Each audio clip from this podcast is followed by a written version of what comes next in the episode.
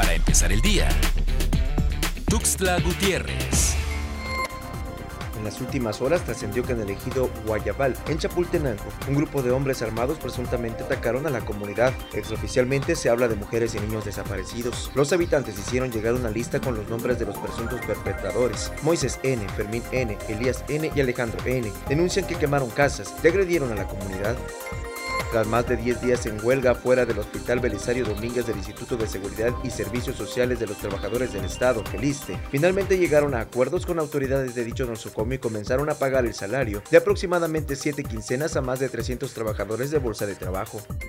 El estado de Chiapas culmina la semana número 40 en semáforo verde con el registro de 10 casos positivos y 0 decesos de COVID-19 en las últimas horas. Al llegar al día 22 sin reportarse decesos por COVID-19, la dependencia estatal insiste en que toda la población influye en el comportamiento de la pandemia, por lo que está en nuestras manos prevenir contagios y evitar complicaciones siguiendo las medidas de higiene.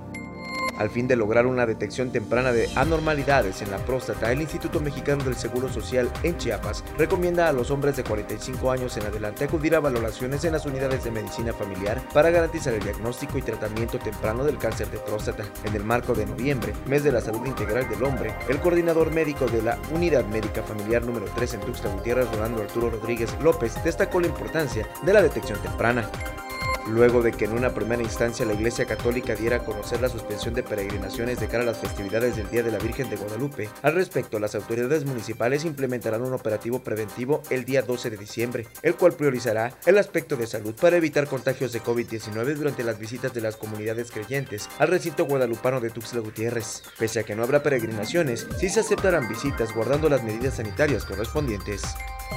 Para empezar el día. Tuxtla Gutiérrez.